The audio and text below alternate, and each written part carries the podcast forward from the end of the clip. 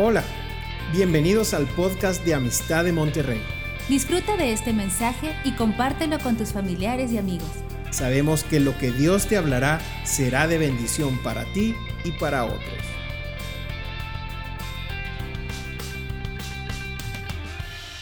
Pues qué privilegio el poder estar aquí delante de toda la familia para compartir este mensaje y mira, el mensaje que voy a compartir con ustedes el día de hoy, pues es un mensaje escabroso, difícil, complicado, porque voy a compartir del orgullo. Y, el primer orgulloso pues está aquí parado. Entonces ahora sí que es el burro hablando de orejas. Pero yo creo que por eso Dios me dio el mensaje, precisamente para retarme primero a mí mismo. Y lo voy a hacer basado en un libro del Antiguo Testamento, que es el libro de Abdías. A lo mejor no estamos muy, familiarizados con el nombre de Abdías. Algunos hasta dudarán si es un libro de la Biblia, pero sí lo es. Pero tiene la peculiaridad de que es un libro, es el más pequeño de todos los libros del Antiguo Testamento. Eh, es un libro que solamente tiene un solo capítulo, tiene 21 versículos y lo puedes leer en voz alta en 4 o 5 minutos, te lo echas rápido, ¿sí? Y a veces no lo leemos porque se nos va pegado entre las hojas y se nos pasa y es que enseguida viene el de Jonás y como que el libro de Jonás es más interesante este, y más conocido y más famoso que el libro de Abdías. Pero Abdías, siendo un libro pequeño, es un libro bien picoso. Yo les dije en la, primera reunión, es el chile piquín del Antiguo Testamento. O sea, chiquito, pero bien picoso. Porque precisamente pone el dedo en la llaga. Pone es un libro pequeño que habla de un pecado grande. Porque habla, habla del orgullo, habla de la soberbia, habla de, de la altanería eh, eh, y, de lo que habla este, este esta profecía de Abdías es de dos pueblos, básicamente. Habla del pueblo edomita o el pueblo idumeo, que es un pueblo que se origina de Esaú. Y el otro pueblo del que habla casi al final de la profecía es del pueblo de Israel que viene de Jacob. Básicamente está hablando de dos pueblos que son hermanos.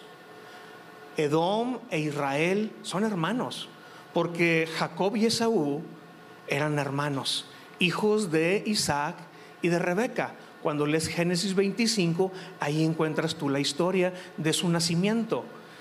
Pero nota esto, estos dos personajes, tanto Esaú como Jacob, desde que estaban en el vientre de su madre, ya eran dos chavos que traían pugna, traían pleito, ¿sí?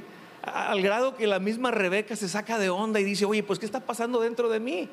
Y, y ora a Dios y Dios le dice y le revela que lo que viene en su vientre no es un bebé solamente, sino son dos. Y son dos pueblos. Y dice que habrá conflicto entre ellos, pero el, el, mayor servirá al menor. Y desde antes de que nacieran, ya Dios había profetizado que Jacob, que era el menor, iba a ser mayor que Esaú, que era el primogénito. El que iba a recibir las bendiciones de parte de Dios era Jacob en vez de Esaú. Entonces, eh, desde, desde Génesis tú te das cuenta que estos dos personajes son bien distintos. Hay un contraste. Al Esaú le gusta la cacería, andar allá afuera cazando. ¿sí? Eh, eh, es intrépido, ¿verdad? Le gustan los retos, le gusta la adrenalina. es extreme el cuate. Le, le, gustan los deportes. Pero, pero el Jacob no. El Jacob le gusta la casa, le gusta la cocina. Eh, el Esaú es el favorito de su papá. Ah, Jacob es el favorito de su mamá. Pero también hay una gran diferencia en cuanto a la sensibilidad espiritual. Esaú no le interesan las cosas de Dios, pero Jacob le apasionan las cosas de Dios. Qué curioso. Dos hermanos que nacieron al mismo tiempo, o sea, vinieron en el mismo vientre, viviendo con la misma familia, con los mismos padres, y son tan distintos, tan, tan, tan polos opuestos, Esaú y Jacob. Pero así también era el pueblo de Israel y el pueblo edomita, opuestos completamente. Eh, sacaron los rasgos de quienes fueron sus padres.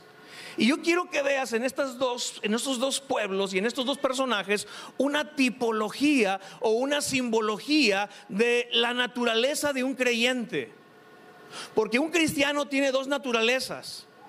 Una vieja naturaleza y una nueva naturaleza que hemos ganado gracias a Cristo. ¿Mm?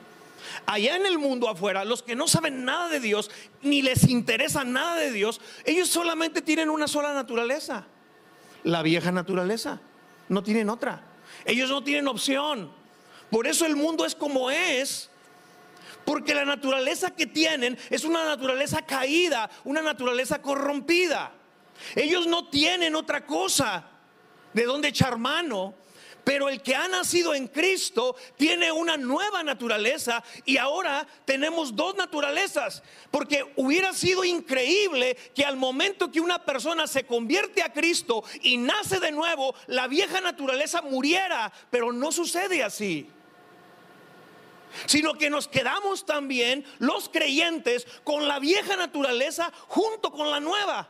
De tal manera que cuando lees Gálatas capítulo 5 versículo 17, la escritura dice que estas dos naturalezas siempre están en pugna, siempre están en conflicto, siempre están en lucha.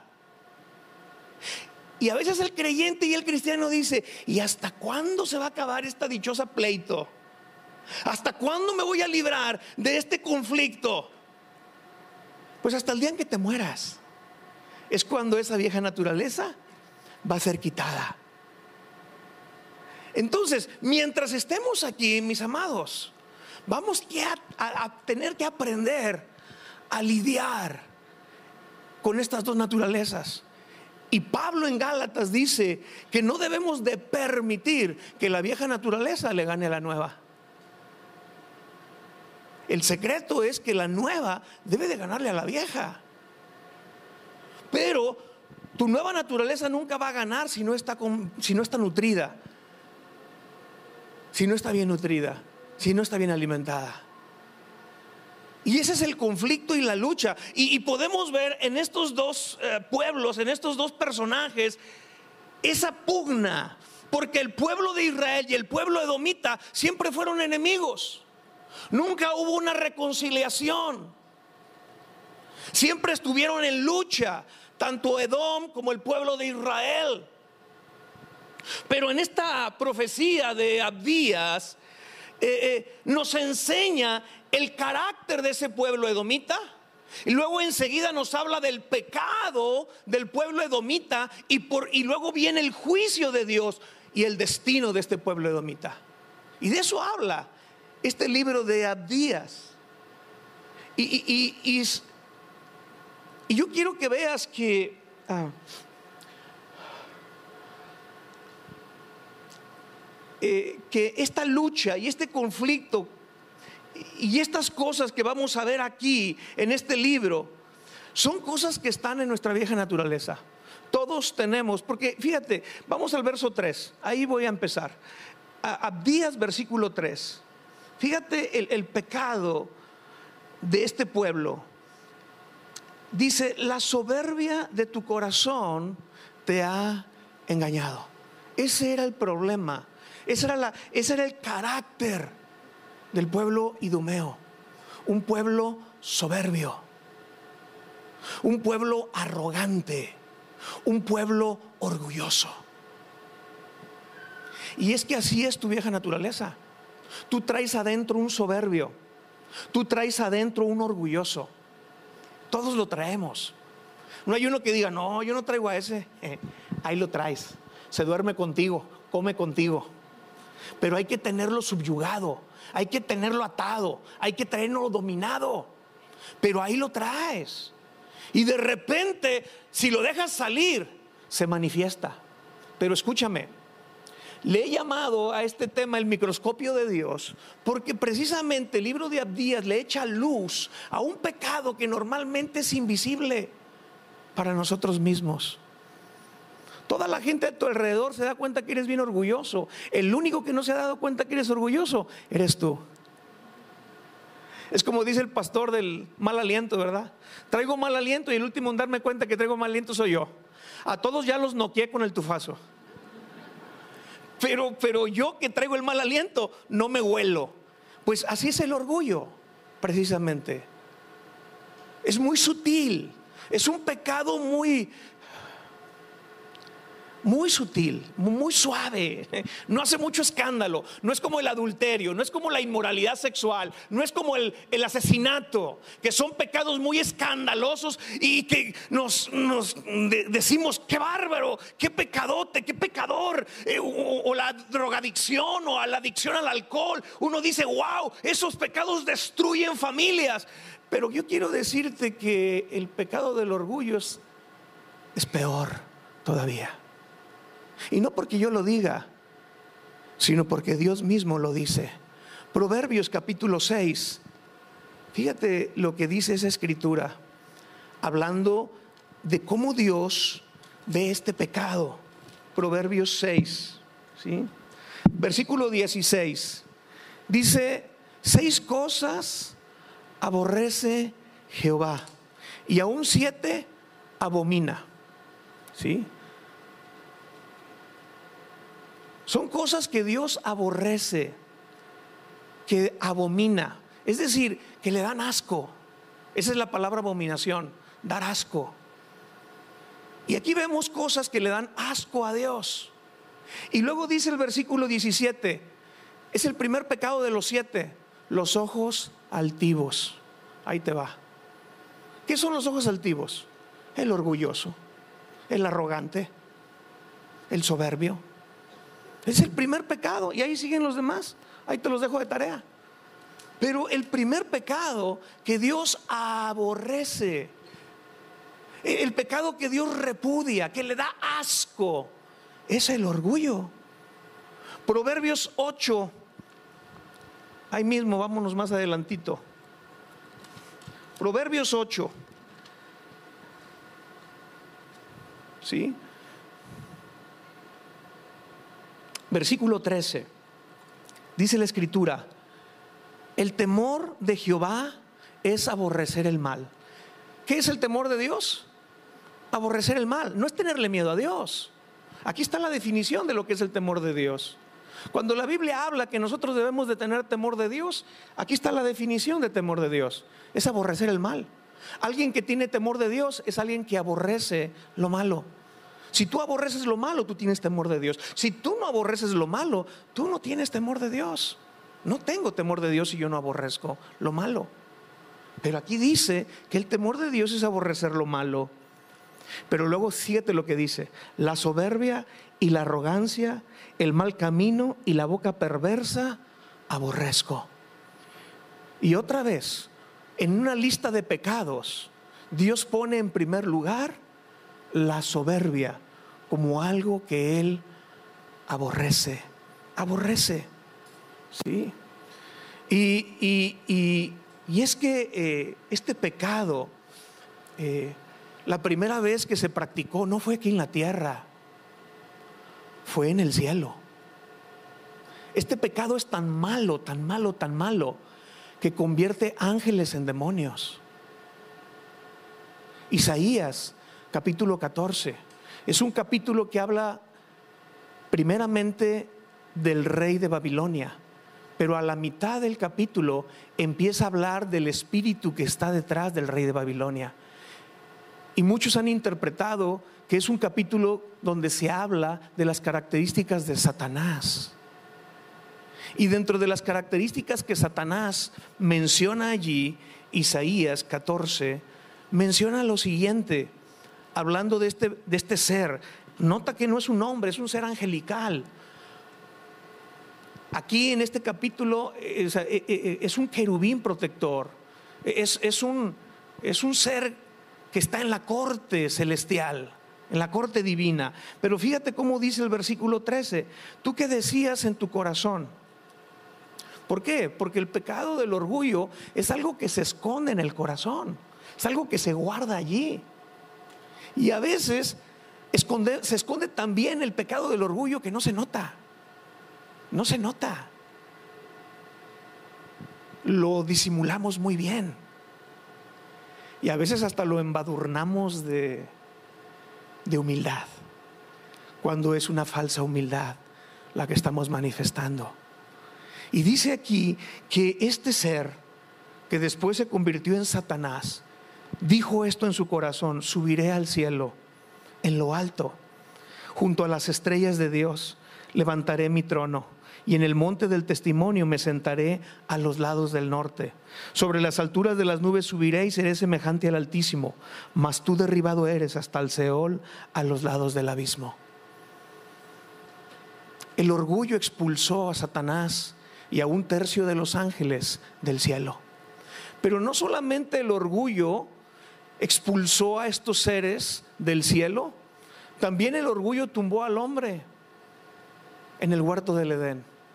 Es cierto, la primera acción pecaminosa del hombre fue la desobediencia, pero la motivación fue el orgullo. ¿Por qué? Porque cuando lees Génesis capítulo 3, está la serpiente hablándole al oído a la mujer. Escúchame, es el orgullo hablándole al oído a una persona. Es el orgullo hablándole a la mujer y diciéndole, este, este, tú tienes derecho a comer de ese fruto que Dios te dijo que no comieras. Y le vende la idea, el orgullo, de que ella puede llegar a ser como Dios. ¡Wow! ¡Qué arrogancia y qué soberbia! Cuando lees Ezequiel capítulo 28, versículo 1, allí habla del rey de Tiro. Y ese rey de Tiro, dice allí la escritura, que en su soberbia, en la altivez de su corazón, ese rey dijo de sí mismo, yo soy Dios y estoy sentado en el trono de Dios. Y luego sigue diciendo la Biblia, y dice Dios, tú no eres Dios, tú eres un vil hombre. Pero es que, como dice aquí Abdías, versículo 3, el pecado del orgullo te engaña, te engaña y te hace creer que eres algo que no eres. Y hay gente que se siente, se sienten divinos, divinas. Se sienten dioses y diosas y quieren ser tratados así. Por eso no es un escándalo que el faraón de Egipto fuera una deidad y se sintiera un hijo de Dios y Dios. No es un escándalo por eso que en el imperio romano todos los emperadores dijeran que eran dioses y que se les debería de prender incienso a sus estatuas. Y se practicaba una religión de adoración al César en el imperio romano. ¿Por qué? Porque esta es la idea que el diablo orgulloso ha vendido a la humanidad desde el principio, desde Génesis 3, desde, desde el primer matrimonio. Y el primer matrimonio le creyó le compró el orgullo al orgulloso. Y esa motivación los tumbó. El orgullo los expulsó, los echó fuera del Edén. ¿Por qué? Porque el orgullo es un grito de independencia. El orgullo es un grito que dice, yo soy suficiente y no necesito a nadie. El orgullo es una actitud del corazón que dice, yo puedo vivir sin necesidad de Dios. Hay filósofos orgullosos en la historia de la humanidad que han dicho que la religión cristiana es una muleta para poder caminar en la vida. Y lo que están diciendo esos insensatos es que se puede vivir sin Dios y te puede ir bien. Están completamente engañados, porque eso es lo que produce la soberbia, un engaño. Te engaña el corazón. De repente tú oyes frases en películas que dicen, mira, lo más inteligente es que tú sigas tu corazón. Sobre todo cuando en cuestiones de amor. Sigue los dictados de tu corazón. Y se oye muy romántico. Pero no han leído Jeremías 17:9, que dice la escritura, no hay cosa más engañosa que el corazón del hombre. Claro, corazón con pecado es un corazón enfermo y es un corazón que engaña. No puedes confiar en un corazón así. Entonces, aquí estamos viendo a, este, a estos dos pueblos en el libro de Abdías, el pueblo edomita y el pueblo de Israel. Uno representa la vieja naturaleza, el otro representa la nueva naturaleza. Ahora, tu viejo hombre es soberbio y es orgulloso. Ahora vamos a ver de qué se alimenta ese viejo hombre para sentirse orgulloso y soberbio. ¿De qué se alimenta tu vieja naturaleza soberbia? ¿Qué lo hace sentirse soberbio? Y aquí Abdías habla de cinco cosas. Número uno, sigo en el versículo 3, la soberbia de tu corazón te ha engañado. Tú que moras en las hendiduras de las peñas. Yo no sé si alguien conoce la ciudad de Petra, en Jordania, pero la ciudad de Petra fue la capital del pueblo edomita. Y Petra es una ciudad conocida por estar enclavada o por estar construida en la piedra. Es una fortaleza natural, porque, porque es una garganta de cañón. Es decir, el camino para poder llegar a la ciudad es de más de un kilómetro y es un camino angosto. Y la altura es de 70 metros. Es un, es un, lugar que geográficamente está diseñado, o sea, la geografía está así, de tal manera que se le puede defender muy fácilmente. Es un lugar que no fácilmente puedes entrar. Y, es increíble la, ciudad de Petra. Y aquí dice, tú que moras en las hendiduras de las peñas y en tu altísima morada, y que dices en tu corazón, ¿quién me derribará a tierra? Pregunta arrogante y soberbia. Y es que esta gente este viejo hombre, tu vieja naturaleza, se enorgullece del lugar donde vive. El orgullo de la colonia o del sector en que reside. ¿Hay ese tipo de orgullo aquí en Nuevo León? No, es allá en la Ciudad de México, Yucatán, por allá. Aquí en Nuevo León no tenemos ese tipo de orgullo. No, hombre, si hasta canción tenemos, tengo orgullo de ser del norte. ¿No? Claro, claro que el viejo hombre orgulloso le importa mucho el sector donde vives. Claro que le importa el tipo de casa, la decoración, la fachada, el tamaño, los metros construidos, la cantidad de terreno. Claro que le importa al orgulloso. ¿Por qué? Porque este pueblo ponía su seguridad en eso y su confianza. Pues si no, ¿en qué se enorgullece? el mundo. Porque el mundo es así, porque ya te dije, es la única naturaleza que tienen. Pero tú y yo, que somos hijos de Dios y que tenemos una nueva naturaleza, no podemos incurrir en este tipo de errores. Yo no estoy en contra de vivir en un buen sector y de tener una buena casa. A mí me encantaría vivir en la punta del chipinque. Pero a lo que voy es ¿En dónde estás poniendo tu confianza? ¿Estás dejando que tu viejo hombre sea quien dicte quien tú eres? ¿Y qué es tu seguridad? Porque la vieja naturaleza se siente bien cuando siente que vive en un sector mejor que el, el del compadre, del hermano, el del... hay gente tan arrogante que hasta te invita a su casa nada más para apantallarte, no tanto para convidarte. El orgulloso invita nada más para presumir. ¿Cuál es la segunda cosa en la que esta carne y este viejo hombre se enorgullece? Y aquí seguimos leyendo. Versículo 5. Si ladrones vinieran a ti o robadores de noche, ¿No hurtarían lo que les bastase? Si entraran a, a, tu, a ti vendimiadores, ¿no dejarían algún rebusco? ¿Cómo fueron escudriñadas las cosas de Saúl? Sus tesoros escondidos fueron buscados. E, e, era un pueblo que ponía su confianza y su seguridad en el dinero, en su estabilidad económica, en las cuentas que tenían. Y en eso se sentían ellos seguros. Y se sentían orgullosos porque se sentían ricos. Y, y es el dinero y la riqueza lo que los define. Por eso hay gente que cuando pierden el dinero o quiebra su negocio que les da el dinero, se suicidan. ¿Por qué? Porque su sentido de ser estaba sostenido por el dinero, por el recurso económico. Gente que dice soy rico, como si el ser rico te diera una identidad. Pero es una falsa identidad el decir soy rico. La verdadera identidad, pero eso es en el mundo, pero en el reino de Dios, la verdadera identidad es que soy hijo de Dios y no importa si soy rico o pobre, pero soy hijo de Dios.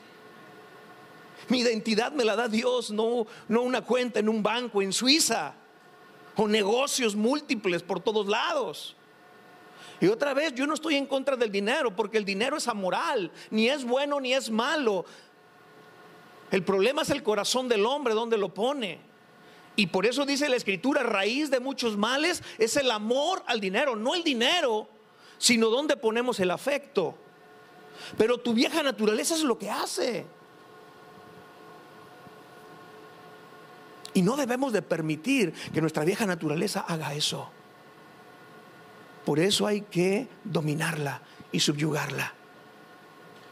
Tercera cosa de la cual se enorgullecían este pueblo. Y dice aquí el versículo 7, todos tus aliados te han engañado, las amistades y las relaciones. Ah, hay gente que se siente muy, muy porque es compadre del Samuel, del gobernador. O, se sienten muy eh, orgullosos de, que sus amigos eh, son los grandes empresarios de, la ciudad. Y ponen su confianza en las amistades. el orgullo pone su confianza en el hombre, no en Dios. Pero hay una advertencia en Jeremías que dice, maldito el hombre que pone su confianza en otro hombre y no en Dios. Es una maldición.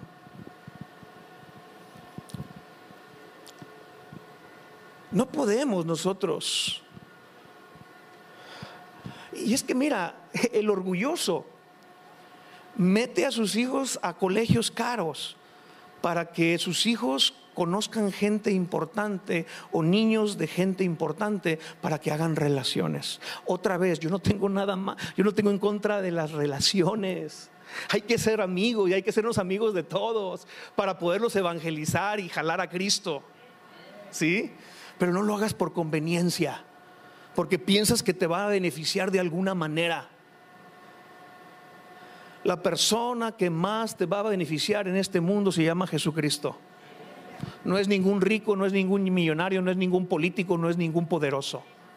Es el Dios del cielo. Entonces, esta gente ponía su confianza y se sentían orgullosos del tipo de alianzas que tenían. Porque así es la carne, así es la vieja naturaleza. Les encanta presumir de esas amistades.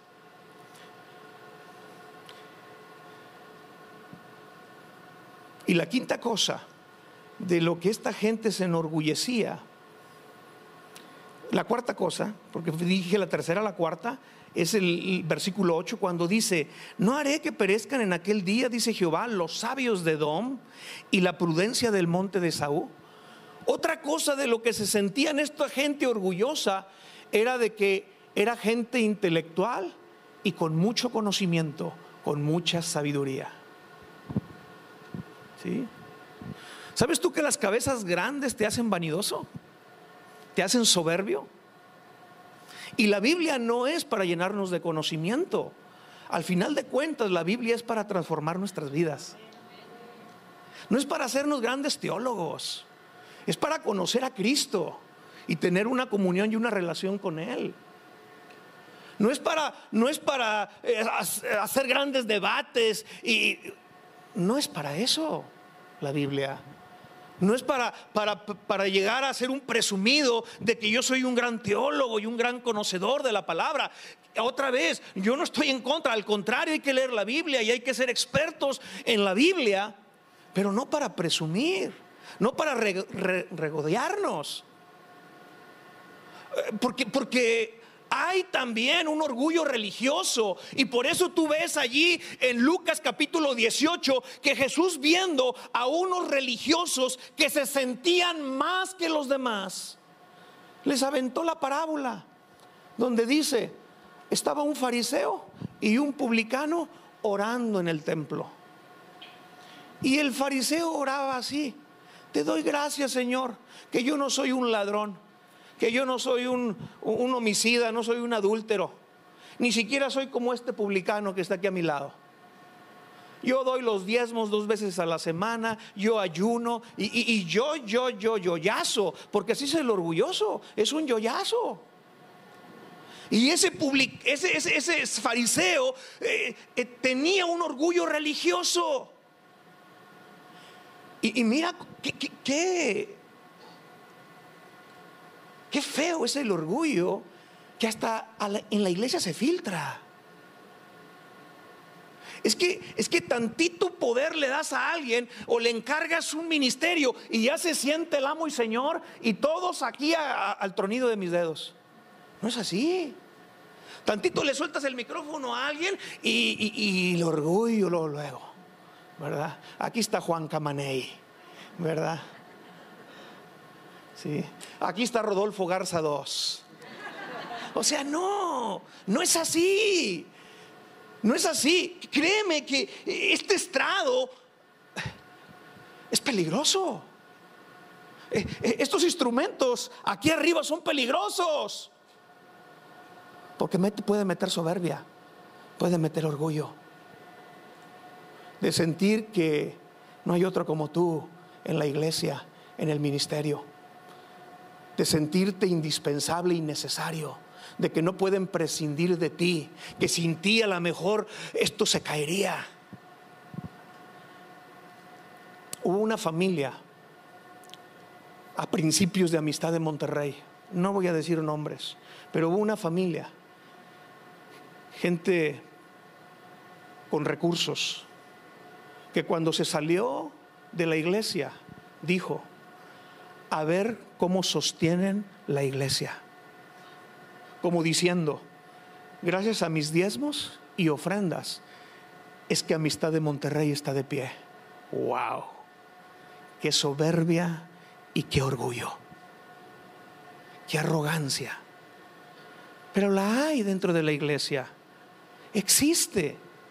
Y déjame decirte una cosa, y lo digo con temor y temblor.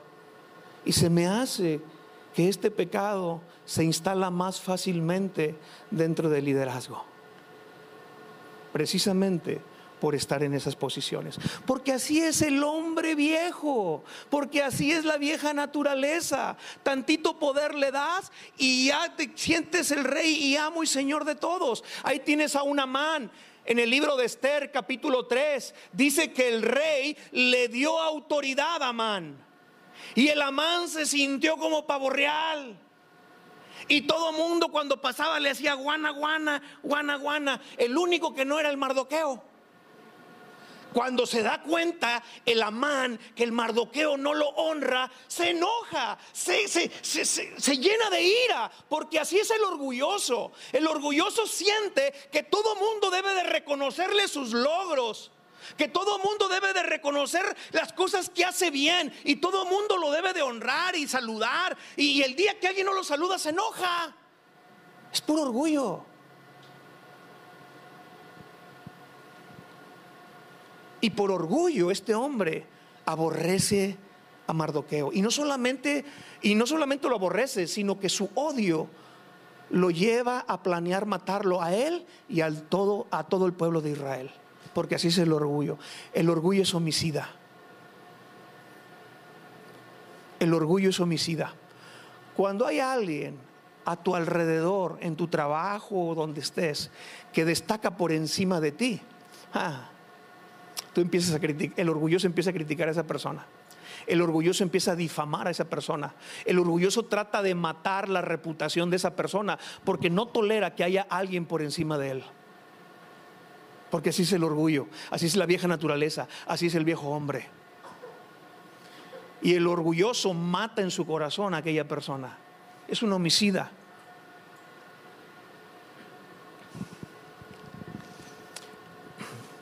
Hay gente intelectual que están orgullosos de sus estudios y sus maestrías y doctorados. Otra vez, yo no estoy en contra de hacer maestrías y doctorados. Eh, a mí me encantan los libros. soy un ratón de biblioteca, soy un nerd. soy un, como dice, como dijo yo, soy un ñoño. O sea, me gusta leer, me gusta la lectura, me gustan los libros. Pero no para enorgullecerme y sentirme que yo sé más que todos los demás. Pero aquí, está, aquí este pueblo se sentían sabios. La gente iba a pedirles consejería.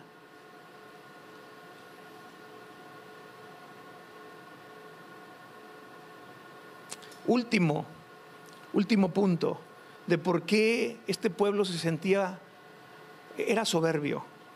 Y dice el versículo 9, y tus valientes, oh temán, serán amedrentados, porque todo hombre será cortado del monte de Saúl por el estrago.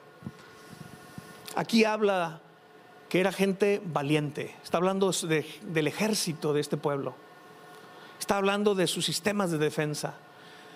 Gente brava, gente valiente, gente arrojada, gente intrépida. Y confiaban en eso. Gente que no tenía miedo a nada. Gente que no les espantaba nada, que no les asustaba nada gente que, se aventaba. Y, así era el ejército de este pueblo. Y en eso ponían su confianza. Pero dice Proverbios que en vano vela la guardia si no es Dios quien protege y quien guarda. En, en vano edifican los constructores si no es Dios quien construye y edifica. Tú puedes tener el mejor sistema de defensa, de protección, de seguridad en tu casa, para tu familia, para tu negocio. Pero cualquier sistema es vulnerable. Los ladrones son cada vez más sofisticados. Y siempre va a haber un ladrón que te va a asaltar, que te va a robar, por más seguro que tú te creas que estás. Mi amado, la mayor seguridad solamente la da el Señor y nadie más y nadie más que el Señor. ¿Sí? Y entonces, ¿por qué? Porque así es la vieja naturaleza de uno. La vieja naturaleza es soberbia y, se alimenta de estas cosas, de la casa, la residencia, la morada donde vivo, del dinero, de las riquezas, de las cuentas que tengo, de los negocios, de las amistades, las relaciones, las influencias del, conocimiento, la sabiduría, lo intelectual que soy, los logros académicos que he obtenido, del sistema de defensa y de seguridad que tengo, mis candados, etcétera. De eso se regodean y de eso se enorgullecen y por eso se hacen soberbios. Pero mis amados, tenemos que luchar en contra de esa soberbia, en contra de ese arrogante que está en nosotros. ¿Sabes cuál fue el destino de este pueblo edomita? Y aquí la carta de Abdías lo dice, te reto a que la leas el día de hoy. Que el pueblo de Edom desapareció del planeta. No hay vestigios, no hay rasgos. Inclusive la, la arqueología tardó muchos siglos para poder descubrir un hallazgo que hablara de que este pueblo existió. Hasta antes de ese hallazgo, pensaban que los edomitas era una fantasía, era una mitología, que era un pueblo que no existió. Nomás para que te des una idea de lo grave que es este pecado, que inclusive tiene la capacidad de destruir reinos y de destruir pueblos y de desaparecerlos por completo. Aquí el pueblo de, Edom desapareció de la faz de la tierra. Ahora, esto también es algo profético, porque Dios un día va a, desaparecer tu vieja naturaleza. El negocio de Dios ahorita es destruir tu soberbia, destruir tu egoísta, destruir a esa, esa egolatría que traes adentro. Pero nosotros debemos de colaborar con Él. Por eso dice el versículo 2 al final, versículo 1 al final, eh, al final de este versículo, dice, levantaos y levantémonos contra este pueblo en batalla. Es un mensaje que Dios envía a las naciones y les dice, gente, levántense, levantémonos en contra de este pueblo, contra Edom. Pero ahora yo te reto a que lo cambies y en vez de pueblo digas egoísmo. La enseñanza es, levántate y levantémonos en contra del egoísmo, del orgullo, de la arrogancia, en contra de esta soberbia que menciona aquí. ¿Ok? Muy bien. Quiero terminar haciendo una oración. Mira, la vieja naturaleza es soberbia, es orgullosa, es altanera, es engreída. Así es nuestra naturaleza. ¿Sí? Y esa naturaleza, si tú la dejas aflorar, va a contaminar todas tus relaciones. Va a perjudicar tu matrimonio, va a perjudicar tus hijos, tus padres, tu casa, va a perjudicar tu trabajo, las relaciones laborales, va a perjudicar tus amigos, tus amistades, va a perjudicar tu iglesia donde te, congregas, va a perjudicarlo todo. Porque el orgullo, la soberbia es destructiva, es como un cáncer. Al principio no hace mucho ruido, pero conforme empieza a crecer, y se va expandiendo. Llega un momento en que empieza a dar síntomas. Pero cuando un cáncer da síntomas es porque ya está muy avanzado y hay muy poco que hacer hablando médicamente. Así es la soberbia y el orgullo. Un cáncer que tenemos que combatir. Ahora, el mundo es un mundo orgulloso, es un mundo soberbio y es un mundo arrogante. Por eso tuvo que venir Cristo porque Cristo vino a enseñarnos dos cosas. Y lo dice ahí en Mateo capítulo 11. A ser mansos y humildes, que es lo opuesto al orgullo. Es que tu nueva naturaleza tiene esas características. Tu nueva naturaleza es mansa y humilde porque está confeccionados, dice Efesios capítulo 4, con los hilos de la verdad y la justicia. Tu nueva naturaleza no la creó tu mamá o tu papá, tu vieja naturaleza sí, pero la nueva naturaleza fue creada por Dios, porque has creído en Cristo. Y entonces es una lucha y un combate que tenemos que vivir a diario. Y tenemos que echar mano, escúchame muy bien, de la llenura del Espíritu Santo. Porque es, escúchame, humanamente hablando, tú no puedes controlar al orgulloso que traes adentro. Tú como, tú como hombre, tú como mujer, tú como mamá o papá o hijo o hija, tú no tienes la capacidad ni el poder de someter al orgulloso y al soberbio que traes adentro. El único que puede hacer eso es el Espíritu Santo. Es el poder del Espíritu Santo y la llenura del Espíritu Santo. Por eso dice Pablo en Efesios que debemos de llenarnos del Espíritu Santo precisamente para poder lograr esto. Cierra tus ojos por un momento y vamos a orar. Y la primera oración que voy a hacer, la quiero hacer por aquel, aquella persona que hoy reconoce que ha vivido su vida de forma independiente a Dios. Aquella persona que hoy dice, yo reconozco que yo no he incluido a Dios en mi vida. Yo no he recibido a Cristo en mi corazón. Dijimos que soberbia es intentar y creer que puedes vivir en este mundo sin Dios. Pero si tú eres esa persona y estás aquí o me estás oyendo a través de la transmisión, tú puedes hacer esta oración conmigo el día de hoy. y decirle, Señor, en esta tarde te pido perdón por mis pecados. Me arrepiento de cada uno de ellos y sobre todo me arrepiento de mi orgullo. Me arrepiento de mi independencia de ti. Hoy reconozco que te necesito más que nunca en mi vida. Necesito depender completamente de ti. Hoy reconozco a Jesucristo como mi Señor y mi Salvador. El único que puede ayudarme a ser humilde como Él lo es. Reconozco que Cristo murió por mí en la cruz del Calvario y su sangre me limpia de pecado. Y que resucitó al tercer día y sentado está a la diestra del Padre. Señor, gracias por esta nueva naturaleza que hoy pones en mí. Padre, en esta hora también oramos como tu iglesia para que nos libres de este orgullo religioso. Señor, no queremos ser como la iglesia de la Odisea ahí en Apocalipsis, que era una iglesia que sentía que era rica, que no le faltaba nada, que lo tenía todo. Había un orgullo que se había filtrado dentro del corazón de esta iglesia. Y Padre, en el nombre de Jesús, no queremos, Señor, ese pecado en nuestras vidas.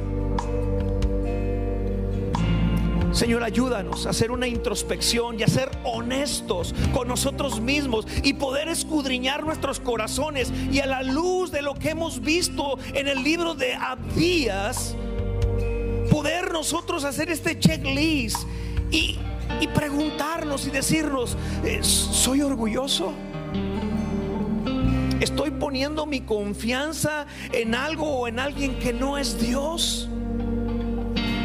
preguntarnos dónde está nuestra seguridad, en quién o en qué la estamos poniendo. Señor, perdónanos si tú no eres quien nos está dando esa seguridad. Perdónanos, Señor, si somos como el pueblo edomita, estamos poniendo nuestra confianza en Dios, pero aparte en la casa. En Dios, pero aparte en el dinero. En ti, pero aparte en las relaciones y en las amistades. En ti, pero además también en el conocimiento, la sabiduría y en nuestros sistemas de resguardo. Padre, perdónanos, Señor. Quita todo orgullo. Límpianos de esta levadura que termina fermentando y contaminando todo nuestro ser. Padre, fortalece nuestra nueva naturaleza y pedimos la llenura de tu Santo Espíritu para poder tener el poder de someter y subyugar todos los días nuestra vieja naturaleza y que lo único que aflore sea la nueva naturaleza, Padre. Una naturaleza que va a reflejar a Cristo delante de los demás. En el nombre de Jesús. Amén, amén y amén. Esperamos que este mensaje te ayude en tu vida diaria. No olvides suscribirte y seguirnos en nuestras redes sociales. Somos familia amistad.